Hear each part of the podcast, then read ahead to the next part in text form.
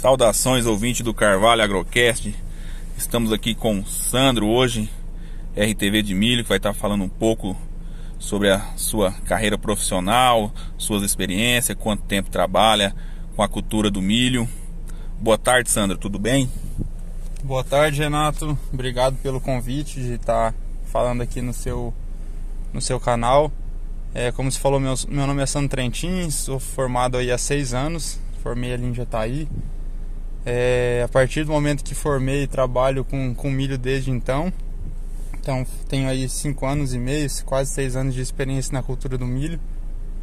E hoje vamos falar um pouquinho aí, né, do manejo de, de sugadores na cultura do milho. A gente vê que a gente está tendo bastante problemas aí é, com essa com essa questão. Então, vamos falar um pouquinho sobre isso aí, né?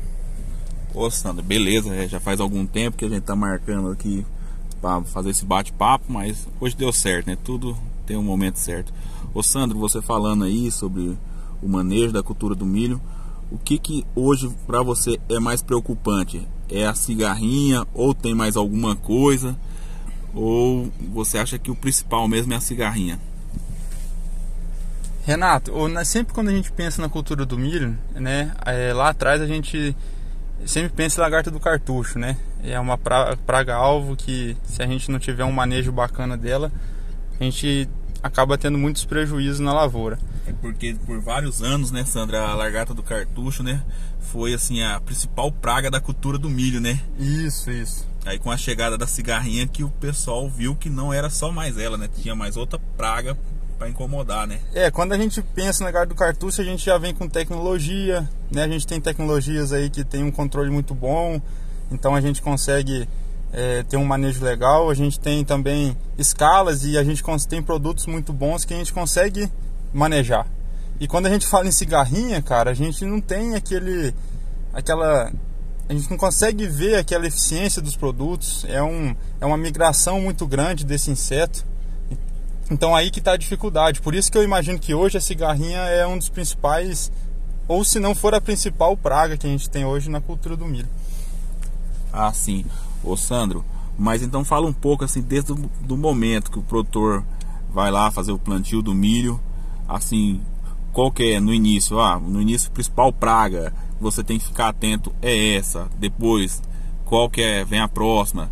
Sempre assim, é vários, é, cada fase vai ter um período mais crítico, alguma praga, ela pode ser mais prejudicial à cultura, né? Sim, sim, com certeza. Quando a gente fala aí das, das pragas, e quando a gente pensa inicialmente, a gente pensa bastante em percevejo, né? Uma praga aí que é, vai causar dano na cultura do milho na fase inicial. É, quando a gente pensa em milho safrinha, a gente tem aí a migração desse percevejo da soja para o milho, né? Então é, a gente pode ter áreas com altas populações de percevejo. A gente consegue observar que com o passar do tempo, com o passar dos anos, é, a gente tinha uma alta pressão de percevejo marrom. E hoje, observando no campo, a maior pressão é de percevejo barriga verde, que é o principal percevejo que causa mais danos na cultura do milho. Então, é, o cuidado com essa praga tem que ser muito importante, porque ela causa perda de, de stand, causa perfilhamento de planta, plantas atrofiadas que, que, não, que vão ser improdutivas, ainda mais pela presença do barriga verde. Ô Sandro, você falando aí de percevejo barriga verde, falando também do percevejo marrom, é o percevejo marrom quando a pessoa já vem manejando, o produtor já vem manejando ele bem na soja, controlando ele, aí depois pro milho vem a pressão aí do barriga verde. Eu vejo que a maioria dos material hoje algumas empresas já manda o milho tratado com alguns produtos, você acredita que esses produtos que já vem no tratamento, ele consegue segurar uma pressão de percevejo de barriga verde? Ou é melhor que o produtor compre o milho tratado ou trate seu milho na fazenda já com um produto específico e faça uma aplicação ali no, no início da emergência do milho? Você confia que o tratamento que vem hoje segura essa pressão de praga? Legal, legal. Renatão, é o seguinte, cara, é, depende muito da pressão, igual você comentou. Importantíssimo o tratamento de semente, é um dos manejos que a gente vai, vai adotar, né? mas com certeza, dependendo da pressão do talhão, a gente vai ter que fazer aquela aplicação ali que a gente chama vezes no palitinho ou no, na emergência da cultura, para lógico, a gente diminuir essa população de percevejos aí na, no nosso, na nossa área, e aí sim, sobrando um ou outro percevejo, o tratamento de semente ser efetivo aí para o controle dessa praga. Beleza. Já o assunto sobre cigarrinha, você acredita que tem que tratar tem que plantar tratado? Você acredita no, que os produtos seguram ali? E você acha que até quantos dias após a emergência desse milho você pode confiar ainda que o tratamento vai deixar algum residual no caso do controle da cigarrinha? Então, Renato, pensando em cigarrinha com tratamento de semente, é, a cigarrinha ela vai começar a, a ter o seu. começar a, transmitir, né? É, a partir de que a gente já tiver ali em V1, V2 para frente, né? Então vamos pensar aí, é, plantio, a gente vai, vai emergir, esse, esse, tratamento vai durar, depende muito do produto que a gente estiver usando no tratamento, né?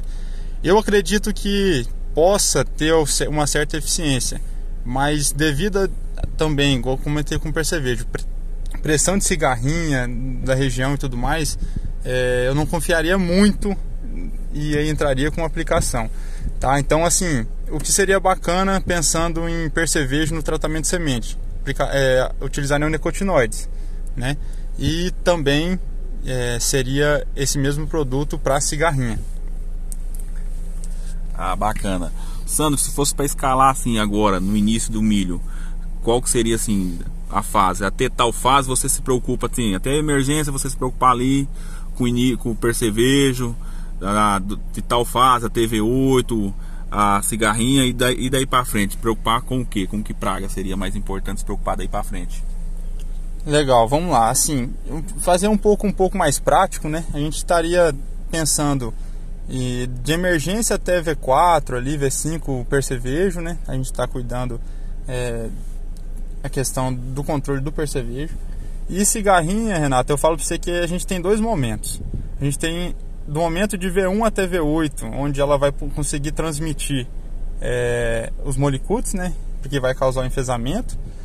E, de, e dali para frente, a gente tem que cuidar muito questão de fumagina, dependendo da pressão que a gente tiver na área. Então, às vezes a gente não faz mais aplicação para cigarrinha e lá na frente a gente vai ter aquela mela que ela causa, né, em alta pressão e a gente vai ter perda de bacheiro e tudo mais. Então, isso pode ser que pode ser que interfira, né, às vezes qualidade de como lá na frente, então em perda de produtividade. Muita fumagina no final da cultura do milho, você acredita que foi porque assim deixou de fazer as aplicação.